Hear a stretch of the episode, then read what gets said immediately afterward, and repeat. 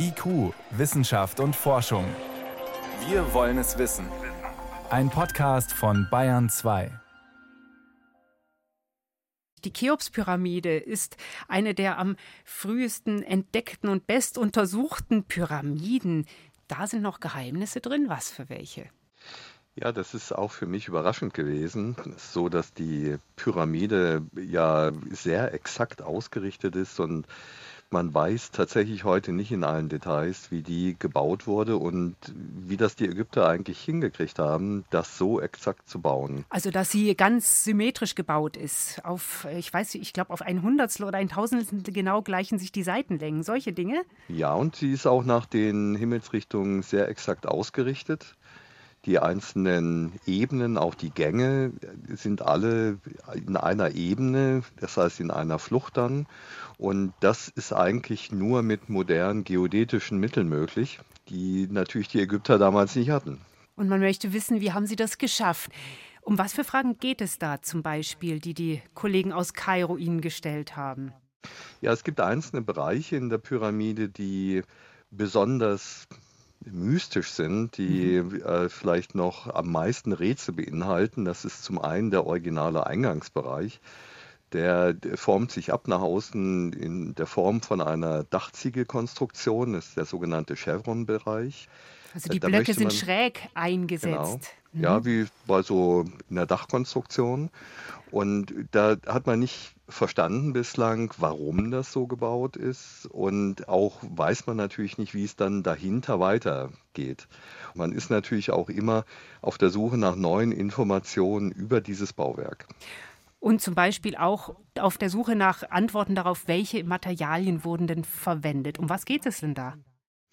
Ja, also überwiegend ist die Pyramide tatsächlich aus Kalkstein aufgebaut. Es gibt aber auch einzelne Bereiche, in denen Granit verwendet wurde. Auch da weiß man gar nicht so genau, warum das an manchen Stellen ist. Es gibt auch nicht nur im inneren Bereich, in der königlichen Grabkammer Granit, sondern auch im Außenbereich manche Ecken, wo Granit verwendet wurde. Und wir wissen heute, die Ägypter haben sich sehr viel überlegt dabei. Das muss einen Grund gehabt haben, aber dieser Grund ist uns unbekannt. Und wir hoffen mit unseren Techniken da das aufklären zu können. Es ist ja tatsächlich eins der am nachhaltigsten gebauten Bauwerke, das ja nach 4500 Jahren immer noch fast im Originalzustand dort steht, leichte Verwitterungsspuren aufweist. Und da ist es auch interessant für uns natürlich zu sehen, wie das so nachhaltig hat gebaut werden können. Weil die Blöcke extrem genau aneinandergefügt sind, oder? Ja, das ist damals natürlich mit sehr viel Handarbeit gemacht worden. Es gab ja da noch nicht die Maschinen, wie man sie heute hat. Aber das ist tatsächlich beeindruckend, dass da kaum Fugen sind, also die geringen Fugen, Spaltmaße, die man dort hat. Also das ist sehr spannend, wie die das hinbekommen haben und welche Kenntnisse die damals schon hatten. Und wenn Sie sich da die Struktur des Bauwerks und zum Beispiel die Fugen, wie dünn, wie klein die sind, genauer anschauen, wie machen Sie denn das? Wie können Sie denn reinschauen, ohne etwas zu zerstören? Ja, wir können mit unseren Techniken tatsächlich in die Struktur hineinschauen. Ultraschall ist es zum Beispiel, oder? Da verwenden wir zum Beispiel Ultraschall, aber auch Radar oder die elektrische Widerstandstomographie. Das sind alles zerstörungsfreie Prüftechniken, wie sie auch in der Geophysik, auch in der Seismologie, in der Seismik verwendet werden für die Analyse des Untergrundes. Viele kennen von uns auch Ultraschall aus dem medizinischen Bereich. Und diese Techniken sind in den letzten zehn Jahren enorm weiterentwickelt worden, sodass wir heute ganz andere Möglichkeiten haben, in die Objekte hineinzuschauen, mit diesen Verfahren. Und wie tief können Sie da in die Pyramidenwände oder die Pyramidenmasse hineinschauen? Ja, dafür verwenden wir ja eben unterschiedliche Techniken. Das Problem dabei ist, wenn ich eine hohe Eindringtiefe haben will, da ist die Auflösung, das heißt der Detailreichtum, den ich erkennen kann, nicht mehr so groß. Und wenn ich aber einen großen Detailreichtum habe, dann kann ich nicht so tief hineinschauen. Deswegen haben wir unterschiedliche Radar-, Ultraschalltechniken angewendet, um halt das zu kombinieren. Und wir haben dann die Möglichkeit, das den oberflächennahen Bereich uns anzuschauen, bis hin zu vielleicht so, ja, einem halben Meter, einem Meter.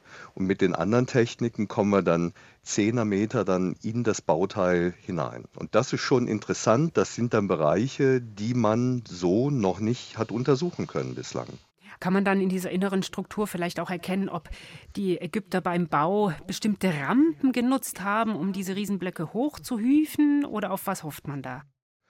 Ja, es ist äh, tatsächlich noch sehr viel unklar. Also es gibt diese Rampentheorie, die besagt, dass dann also diese Rampen aus Sand gebaut wurden, um dann diese sehr schweren Blöcke von zweieinhalb Tonnen an ihren Platz zu bringen. Aber das ist gar nicht bewiesen. Also das ist so, dass es nur eine von mehreren Theorien ist. Und wenn wir uns die Pyramide anschauen, die ja sehr groß ist, dann können wir tatsächlich sichtbar von den Oberflächen her nur einen geringen Teil untersuchen. Das heißt, die, der Großteil der Pyramide ist für uns eigentlich gar nicht zugänglich und unsichtbar. Und da ist zum Beispiel auch die Frage, besteht er komplett aus Steinen? Das ist eigentlich nicht zu erwarten, denn das ist ja auch damals ein teures Material gewesen und man musste das über längere Strecken anliefern. Deswegen ist eine der Vermutungen, dass manche Bereiche im Innern hohl waren und aufgefüllt wurden mit Sand. Und da hoffen wir, Beiträge zu liefern für solche Interpretationen. Wie gut können Sie Ihre Geräte da bei den Pyramiden einsetzen, inmitten des Wüstenstaubs etc.?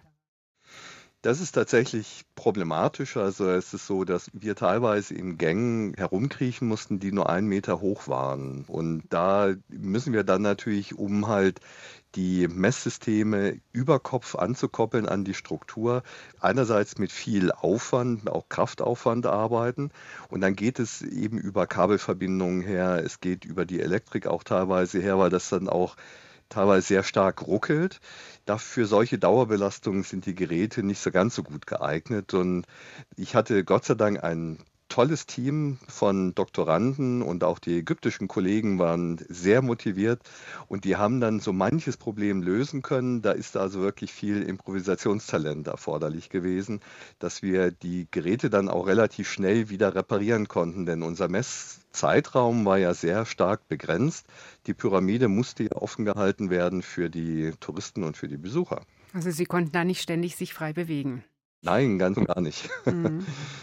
Jetzt äh, haben Sie viele Fragen geschildert. So viele Antworten sind noch nicht da. Sie werten auch noch aus und Sie wollen mhm. weiter messen. Werden Sie da dieses Jahr noch mal hinfahren?